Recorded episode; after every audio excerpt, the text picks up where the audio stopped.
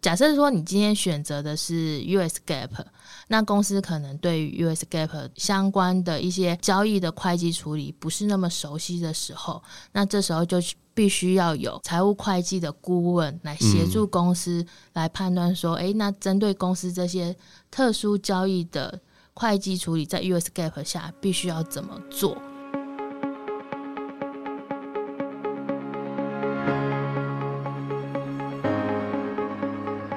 这也是新创诊疗室为新创企业进行财务把脉，找到痛点，对症下药。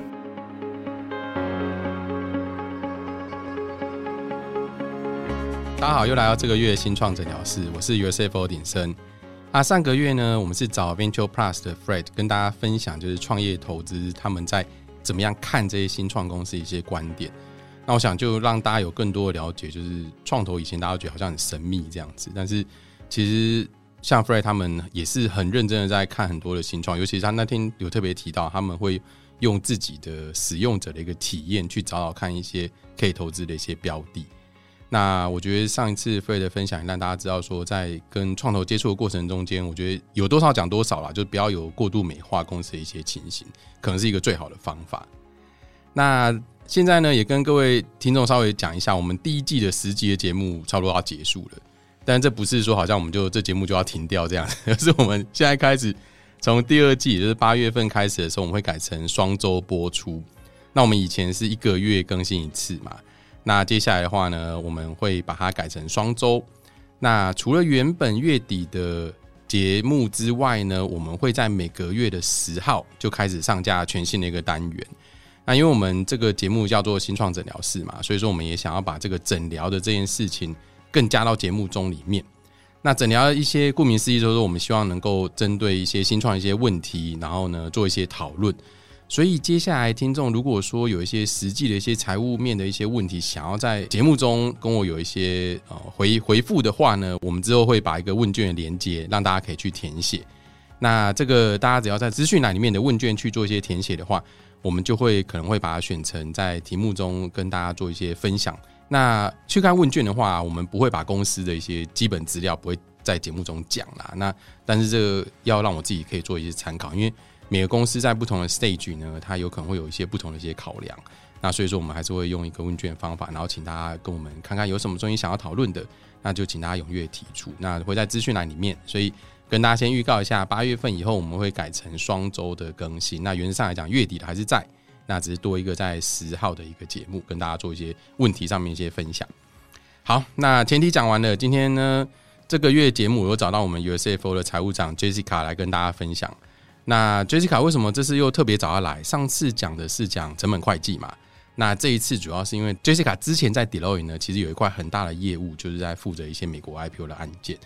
那我们现在很多的新创，其实针对于美国 IPO 是有一些想法的。那当然能够去美国上市是一个大家的一个梦想。那其实他在追逐这个梦想的过程中间，有很多需要注意一些地方。那所以说，我们就请 Jessica 今天来跟我们大家呃分享一下他的一些想法，然后还有一些观点。那 Jessica 爸先跟大家自我介绍一下。好。大家好，我是 Jessica。那就如同刚刚鼎生所说的，我之前在企企业的时候，Deloitte 的时候，主要就是负责一些美国 IPO 的案件，还有一些 FPI filing 的相关事件。那到到了 Your CFO 之后，那目前我现在所服务的客户，那针对 US 这一块，那主要会提供一些呃，帮协助公司去 identify 一些 US Gap 的。跟他 local gap 的 gap difference，然后协助他们做一些写一些 accounting memo，还有协助他们编制财报，那让会计师做查核。没错，简单来讲就是 Jessica，现在我们 USFO 有两个要去美国 IPO 的案件，那 Jessica 就在公司里面呢，就像一个公司的顾问，然后协助公司端呢去帮忙把很多要准备的一些文件把它备齐，这样子。那 Jessica 之前我我我们在勤业之前就认识啊，那我之前是做。做的是中华电信嘛？我是做中华电信签证会计师。那中华电信是一个台湾跟美国双挂牌的公司，也就是刚刚 J 卡稍微提到 FPI，它在美国是一个 Foreign Private Issuer。那因为他在双挂牌的关系，所以说呢，他在所有美国的 filing 的文件要出去之前，Jessica 这个 team 他们就要先帮我们审计团队，当然审计团队要先看过，然后 Jessica 这个 team 呢再帮我们再去做一个复核。那所以我之前就跟他有很多的很多的一些交流啦，然后之前也是很常给我们的很宝贵的建议啊，对啊，叫我们要改这个改那个啊，对，工作底稿越做越多啊，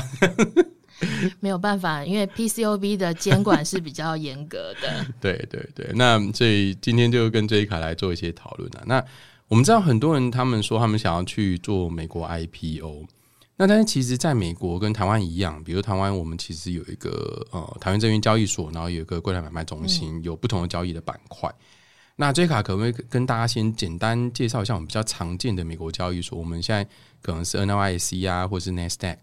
那这些交易所有没有什么一些特性？可不可以先从很大方向来跟大家做一些介绍？好，就如同大家所知的哈，NYSE 跟纳斯达克其实是两两个美国最大的股票交易所，那也是全球最重要的金融市场之一。那我就简单的就三个方面来说明一下，说这两个交易所的差别。那第一个部分呢，就是针对它的主要交易标的的部分。那 NYSE 呢，它主要是以公司股票为主。那纳斯达克它除了公司股票外呢，它也有交易 ETF、哦，期货，还有其他的金融工具。那再来呢，就上市公司类型来说呢，那通常会在 NYS 一上市的公司，主要都是一些全球知名的大型企业，例如 IBM、Dell、可口可乐，规模比较大的，对规模比较大的。嗯嗯，那在纳斯达克上市的公司呢，会主要是以高科技还有成长型的公司为主。那比如说像特斯拉啊、Amazon 啊，然后 Microsoft，他们都是在纳斯达克上市。嗯，那为什么会有这样子的区隔出来？哈，其实就是在最后第三点，就是上市条件的部分。那 NYSE 对上市对公司。在 NYSE 上市，它的要求是比较严格的，它会有包括财务还有获利能力的方面的标准。OK，对，那相较于 NYSE 的话，纳斯达克针对公司上市的部分，它的要求就比较宽松，包括一些可能没有获利条件的公司都有机会在纳斯达克上市。所以呢，很多新创公司、科技公司，甚至生技新药企业，它都会选择去纳斯达克上市挂牌。嗯嗯，那大家会想说，那我到底要去 NYSE 还是纳斯达克上市？那假设说今天公司是一个完全没有获利条或获利状况的情况下，那当然可能我们 NYSE 就没有办法去了，那可能就是在因为就不符合它的上市的规定嘛。对，那我们可能就会在纳斯达克。那纳斯达克上面又有很多板块，那大家说，那我我到底要选哪一个板块？那我觉得各个就是企业家，其实大家也不用担心，就是如果你到时候要上市的时候，其实券商都会帮你做评估，帮你选择一个最适合你的板块，嗯，去嗯送件、去挂牌。因为其实板块的选择其实很重要，因为我们常在讲，就是因为有板块的不同，它又会产生一些群聚的一些效益。对比如说哪一种类型的公司，它可能在哪一个板块比较多，那你就可以跟这些跟你相类型的公司可以去做一些比较，投资人也比较容易辨别啦。对對那我们除了交易所之外啊，我们也常常听到说美国去美国 IPO 有可能有可可能有三种方法，我们就直接 IPO 啊，然后或者是 direct listing 啊。那之前大家一直在讲就是 spec 嘛，我们 spec 其实在二零二零二零二一的时候那时候很夯，嗯，然后呢也很多的 spec 的交易的案件的一个出现。那 J 卡可不可以跟大家介绍一下，就这三种方法有没有一些不同？那它们分别的一些优缺点？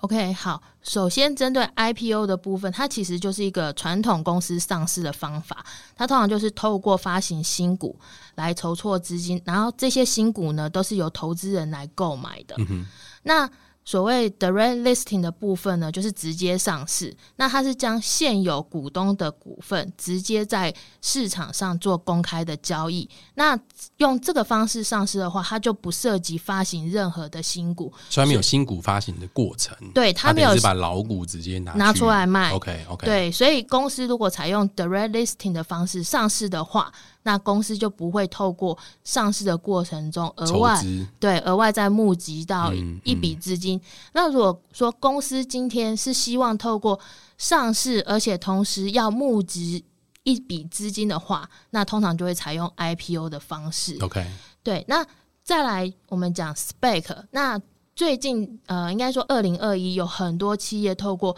SPAC 方式去上市。那所谓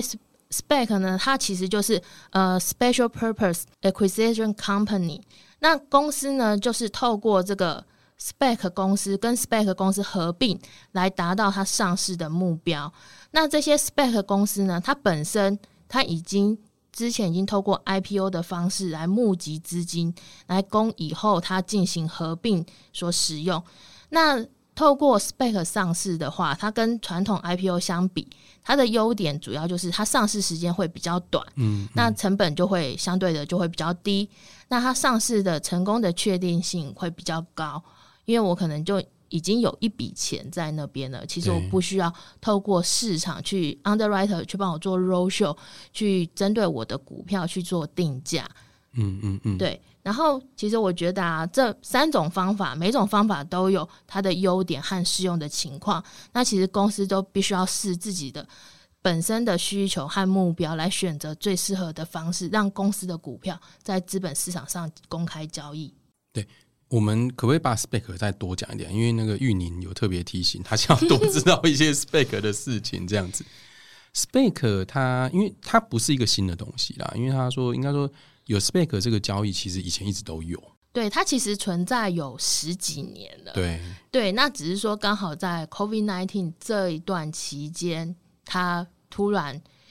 变成一个一股风潮。那为什么会有这一股风潮出现呢？其实就是在 COVID nineteen 这一段期间，那那些很多投资人的钱不知道要去太多，对，资金太多，不晓得要去哪里。好，那就是先成立这个 spec 公司。那这个公司它成立的目的，它其实就是为了要它成立的时候，它可能会说：“哎，我可能之后要呃合并什么样类型、什么样的嗯产业的公司来吸引投资人，先把钱放在这个 spec 公司。那之后成立了之后呢，那有 spec 公司里面的 management team 他们来找寻相关符合当初他们成立要找的产业啊或 target 的公司来进行合并，把实际的呃实质营运模式灌入这个 spec 公司这个空壳公司里面。嗯嗯，对所以其实一开始的时候，这间公司就已经是一个 listed company，它就是一个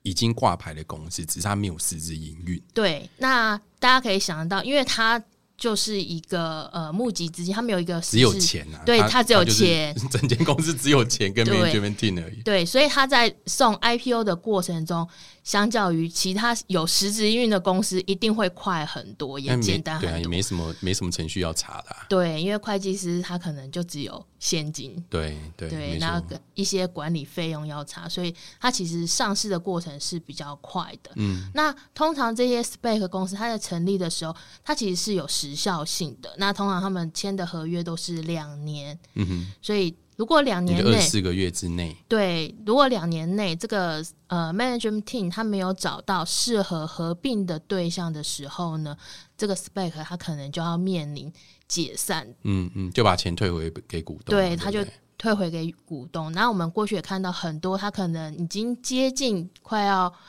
第二十四个月，可能二十个月的时候，他们突然找到 target company，嗯，那他们 spec 可能就会开一个股东会，就说哦，那他们要延期展延这个壳的期限对。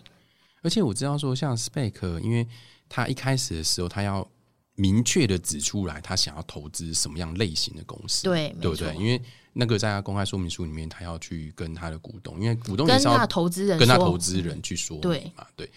那在这个过程中，其实它就会有很多的找寻啊，因为之前台湾这边也很多的新创公司，可能也有被 Spec 的可询问过，就是有没有一些可能跟 Spec 合作的一些交易。那当然，台湾最知名就 GoGo 罗嘛，对 GoGo 罗那时候有就是被一个 Spec 公司收购，然后就用透过 Spec 的方式，然后进到了美国的资本市场这样子。嗯，在这过程中间，其实这些股东他们也可以选择，就是比如说他找到这个壳，就是这壳公司找到实质营运公司的时候，股东好像也可以选择要不要继续参与，对不对？对，应该说，呃，整个合并的过程中，虽然说，呃，找壳呃找 target company 是 management team 他们去找的，那找完之后，其实他们必须要投票开股东会，那股东要同意说，哎，我们确定要跟这个 management team 他找到的这个 target company 做合并，那这个合并案才会继续走下去。对，那如果说股东觉得说，哎，我不喜欢你找的这个 target company，那其实股东他可以选择他要 redeem，对，把钱拿回来。嗯，对，对，这真的也是蛮有趣的，所以。之前就是因为这 Spake 很很热络的关系啊，所以很多主管机关也在思考说，台湾有没有可能有这样子一个交易的一个方式。但是其实到现在，Spake 的风潮也比较没有像那时候那么的热。那其实现在传统一般的 IPO 跟 Spake 好像交易的时间或者是查核的时间，好像也没有特别的缩短。对对，所以我觉得现在整个 Spake 的状态好像没有像之前想象中的会持续的延烧这样子。嗯。我觉得 Spec 会退烧的原因呢，主要是呃，第一个联准会升息，然后市场波动很大。那所以呢，我们今天是在上经济学还是？联准会升息？好，你说，你说，就是所以投资人对于这类的投资。投资性强，然后没有获利的成长公司，他可能兴趣就会大减，因为升息，他可能把钱拿到其他地方，他可能去赚利息会更好。对啊，现在美元利息超高的。对啊，那谁要再去投资这些？就是可能呃，没目前没有获利，那只是买一个梦的成长型的公司。那所以慢慢的呢，这个 spec 就退烧了。那除此之外呢？呃，SEC 它也针对这个透过 SPAC 上市的部分，因为过去这两年的风潮，那加速很多公司上市之后，那这些公司上去之后，其实它还是没有营收，对，那它还是必须要持续的要募集资金，它才有办法支撑它整家公司。那在募募集不到资金的情况之下呢，这些公司它可能就会面临倒闭，供应抗就会有供应抗生的问题，对，那。所以，SEC 对于透过 SPAC 上市呢，他们也在去年也提出来说，要也有一些 propose 一些法案，那打算针对透过 SPAC 上市的这部分也严加监管。对，所以监管力道也更强。对，监管力道也更强了。所以以后呢，可能透过 SPAC 方式上市，可能会跟传统 IPO 上市的。过程不会有差异太大，时间其实也没有缩短，成本也没有特别变少的。对，然后就是就我自己过去实际参与 SPAC 交易的经验，我真的觉得其实 SPAC 没有像大家想象中的这么好走，嗯，没那么简单。对，没有那么还是很多程序要对，尤其是它是涉及到合并。对，那就 SEC 的。法令规定来说，我今天如果涉及到合并的话，我可能我就需要编一个 performa，在我的法令你自信的财务报表，对你自信的财务报表。那这个东西呢，因为可能 spec 公司它会有很多呃发行很多金不同的金融商品，有一些 warrants 啊、option 啊，或者是 prefer share，那这些。东西金这些金融商品的会计处理其实是比较复杂的。那我在编 performa 的时候，你自信财务资讯的时候，它的会计处理我其实都要考虑进去。对，其实这个也也花蛮多时间成本在做这一块的。哇，听起来真的，其实以这样子的状态下，因为 Spake 又牵扯到两间公司啊，你反而是自己传统来 IPO，你就是把自己顾好就好了。对对，没错。嗯。好啊，那我们另外一个是说，在美国 IPO 的时候啊，我们刚刚有提到嘛，像很多像中华电信啊，或者是台积电啊，都是选择所谓的 FPI，就是 Foreign Private Issuer 的方式去美国去做一个 IPO 的一个动作。但是其实跟比如说有些美国公司哈，他们就会会直接就是用一个 US Domestic 的 Issue。那这个 FPI 跟我们用所谓的 Domestic Issuer 这两个有没有什么不一样？那或者是说，FPI 它有没有什么相对之下比较优势的一些方法？不然为什么这么多的境外公司会选择 FPI？其实啊，SEC 它其实为了要吸引更多的外国公司在美国上市，来增加美国资本市场的国际竞争力，它其实给这些外国公司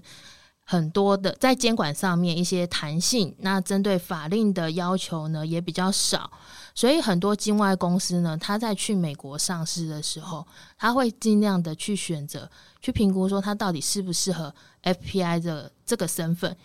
那 compare 这个，如果今天用 domestic company 的方方式上市的话，那他就必须要跟当地美国公司所呃 SEC 对他要求是一模一样。相同的对相同。对。对，所以呢，呃，一般境外公司都会选择用 FPI 的身份去上市。那大家会想说，那我是不是只今天我只要是个境外公司，我就是符合 FPI 的资格，我就可以用 FPI 的身份去上市呢？其实也不是哈。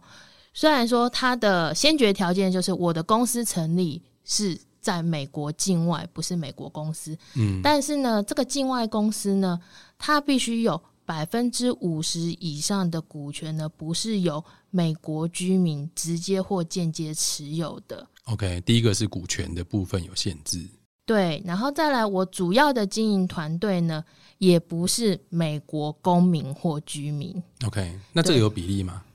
呃，应该一般来说，在评估的时候也是以过半来评估。OK，对，那如果说我今天主要的嗯他 management team 的人，比如说我的 C C 叉 O 的人，他其实同时具有双重国籍的时候，嗯，那他们都有美国国籍的时候，那这时候就要特别小心了。他就算就算美国人就对了，对你不能够说我都住在台湾这样。对对因为他有美国公民的身份嘛。OK，对，然后再来呢，就是我主要的营运地，我公司的主要营运地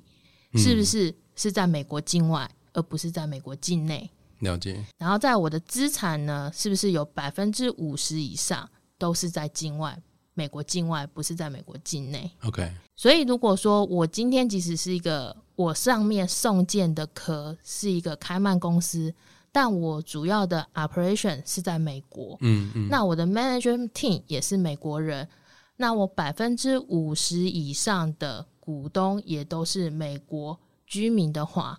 那我这样子还是不能选择我是适用 FPI 的。了解。对，那如果说从 FPI 这个资格，比如说我们刚刚讲嘛，很多就是我的股东啊，或者是我的资产啊，他如果说已经越过那个门槛，那就要从 FPI 的资格改成变成一个 domestic 的 issuer。对，没错。OK，就要 follow local 这些 SEC 针对于美国本土企业 IPO 或者是一些上市柜，它一些资讯揭露啊那些规定。那这个东西就是公司每年都要评估，即使你今年第一年你可能是符合 FPI，那第二年你可能你的股东大部分变成美国人的时候，你可能就要小心了。OK，那它是有连续多久吗？还是呃，就是每年都要评估，就是每年第二季结束的时候，公司就要自行做一个评估，评估说自己是不是这家公司自己本身是不是还继续符合 FPI 的身份。那如果不行，反正就转过去，那还可以再转回来吗呃，目前为止应该是可以啦，？OK，对 OK，对，但是这样子很麻烦哎、对，很麻烦，对啊，所以你如果转成一个 domestic，应该不会再转回来了。对，我觉得逻辑上是因为不然真的真正的太太复杂。那像 FPI，我们常常也想说所谓的境外公司，它其实这个境外公司有可能是一个，比如说开曼架构下的一个境外公司。那其实我们看，比如说像中华电信或台积电，它事实上是用一个台湾公司直接去那边发行股票。那这有没有什么一些差异啊？呃，我觉得这个主要差异就是在于，呃，当地法令规定，就是它其实美国 SEC 它是尊重外国国家它的呃司法管辖权，OK，对，那所以呢，不管今天是台湾公司呢，或是开曼公司去 SEC 去美国那边上市，那他在揭露他在申请的时候呢，他就必须要跟 SEC 讲说，呃，针对他的所在国，他公司所在国，那主管机关的监管机制是什么？嗯哼嗯哼，对，OK OK，好，那我们主要今天可能还是以 FPI 为主啦，因为我们嗯大部分服务的客户都是境外公司。那境外公司如果去选择，大部分来讲也会先选择用 FPI，因为相对之下它 filing 的一些 requirement 比较少。那我们知道说，在 FPI 的话，其实在会计的准则，它在选用的时候，它是可以选择用 IFRS。所谓 IFRS 是指国际版本的 IFRS，不是台湾的 TIFRS。然后或者是他直接选择用 US GAAP。这个其实我们在很多时候跟客户都会讨论到这一个选择。杰卡可不可以跟大家分享一下这些这两个 gap 在选择上面来讲有没有一些额外的考量？呃，在选择到底要用 IFAS 和 US Gap 的时候，我觉得主要是有两个考量。第一个就是我们现在要去美国上市的这家公司，它在它原本的所在国有没有上市？嗯，如果有上市的话，那这个这个国家的地地区，它所使用的会计准则是 US GAAP 还是对 IFRS，对，还是其他的，比如说呃 Japanese GAAP 啊，或者是新加坡的 GAAP。好，那如果说呢，它是比如说像我们台湾，我们台湾现在是呃采用 TIFRS，那其实它很接近 IFRS。那如果我今天在台湾也有上市的话，那我在今天再去美国上市的时候，我在 Gap 的选择上面，那我可能就会倾向选 IFRS。因为它是 dual listing，它有台湾也有美国。对，那我在报表转换上面呢，我可能花的 effort 就会少一点。对，那另外一个考量呢，就是考量到说，我今天去美国上市，我是我为什么要去美国上市呢？主要是因为我的竞争对手，他可能都是美国公司，嗯，所以我想要去美国上市。那那些美国公司呢，它就是一个 domestic company，那它就是用 US GAAP。那我为了要让投资人呢能够清楚、简单的去看懂我跟其他竞争对手的财务资讯有什么不同的话，我的，我的绩效表现是怎么样的话，那我就会该采用 US GAAP，让投资人能够轻易的去做报表间的比较。嗯嗯嗯，对，我觉得 J 卡这边有提到一个很好，就是因为如果说很多的公司它的 target 的对象都是美国公司的话，其实很多时候用 US GAAP 可能是比较好的。我们之前也有遇到，就是很多公司它因为因为它只要没有 dual listing 啊，也就是说它没有一个台呃 local 的一个一一个一个会计准则选用的一个问题的话，它其实有可能它很多都是直接选择用用 US GAAP，因为它可以跟整个市场去做一些比较。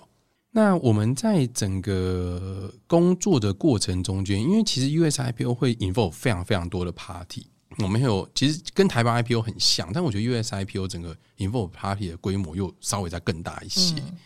那所以说，在整个 IPO 的过程中，大概会有哪一些 working group 的成员？那这些成员大概分别扮演的角色大概是什么？这个记得要把 USFO 讲进去啊。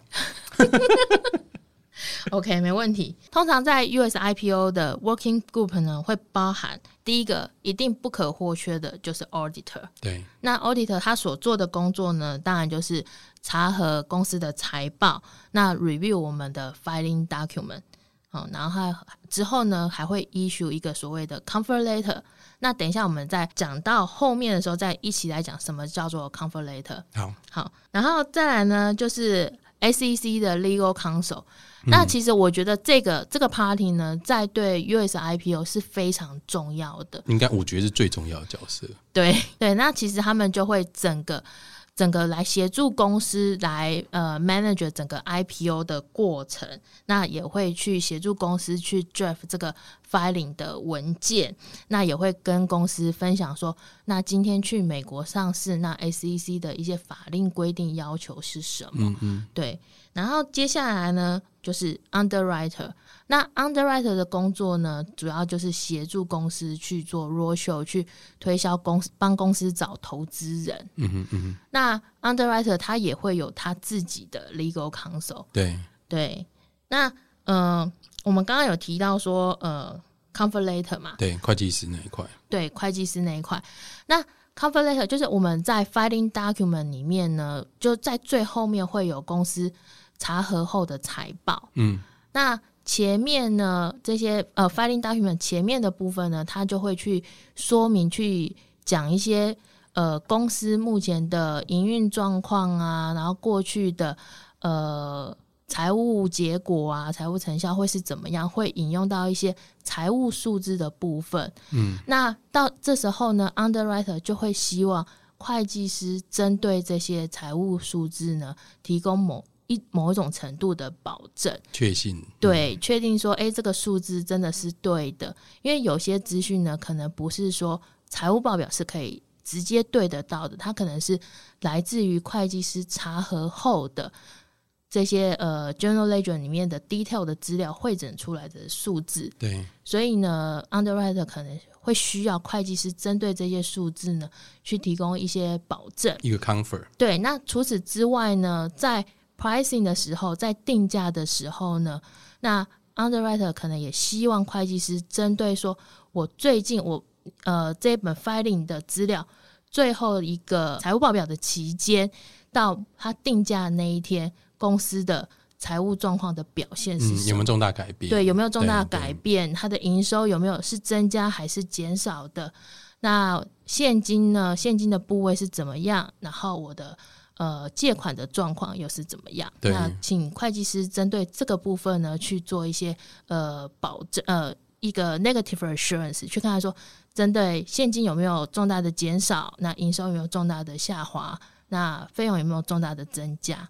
那借款有没有增加？这样对，对这个这个我我我很有经验，因为之前 我有一个案子送美国 IPO，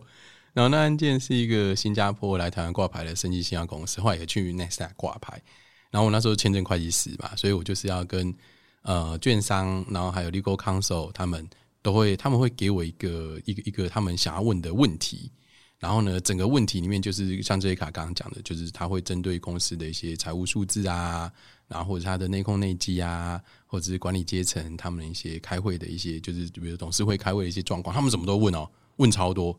那个就是嗯整个题目列下来就是超级无敌繁复。那会计师这边其实也有一套我们应该要回答的方向跟逻辑，官方说法，对，就官方说法。然后那很那很有趣，那就是整个整整个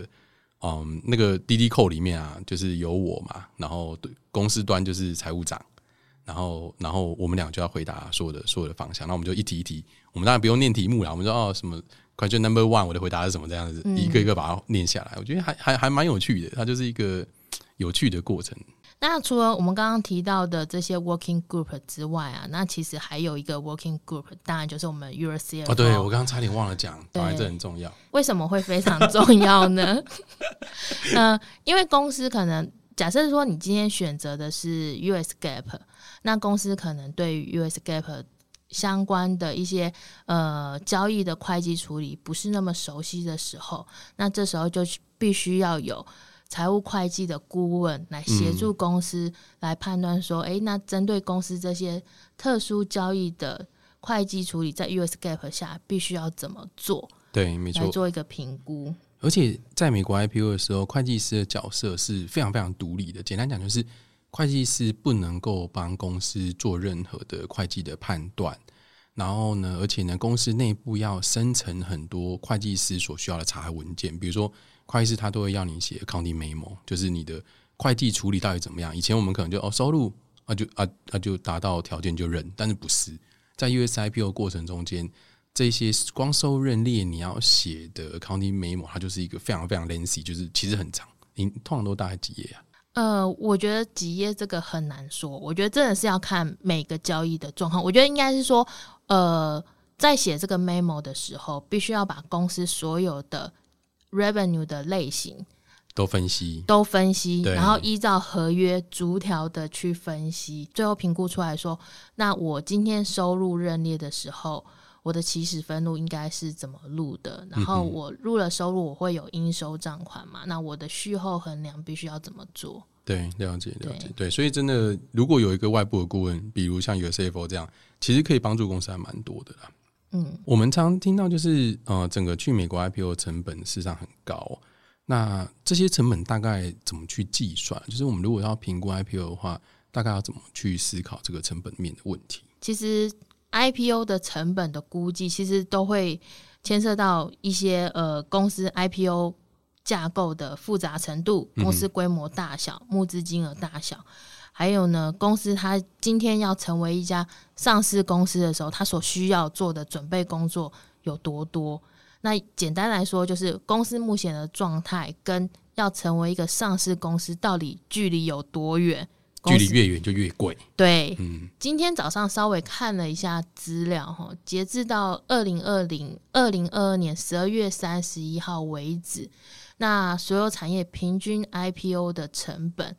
的 range 大概是美金二点五个 million 到十二十二个 million。OK，二点五个 million 就大概七千五百万嘛。对十二十二个 million，那那个应该是整个 IPO 的 size 很大啦，因为券商其实在中间可能会拿七到八个 percent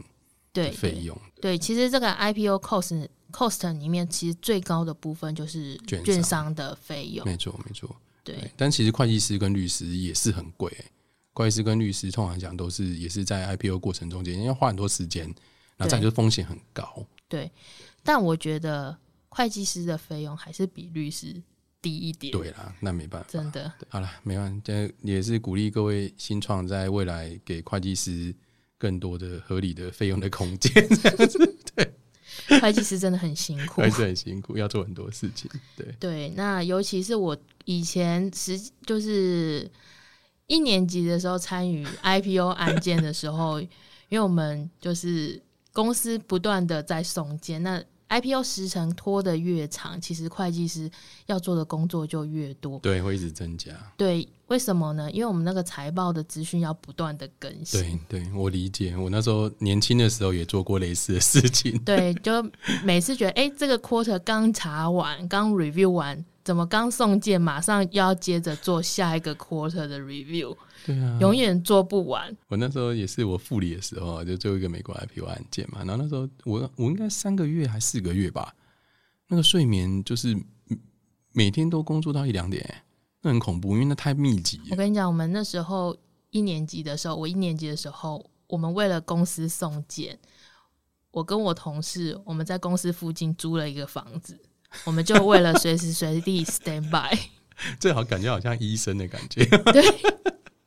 因为我们要希望能够有多点时间可以睡眠，所以要缩短我们交通的时间。了解了解，好啊，那很谢谢今天 Jessica 跟大家分享哦。你你你还是还是你有什么想讲的啊、你趁这个机会，你可能不过你之后也有可能很常会来上啊，所以看你要不要先说。太荣幸了，居然可以来上我们 Founder 的 Podcast 第二次。我想我们公司没有其他 CFO 有这样子的机会可以来上第二次，对你可能还有第三次、第四次。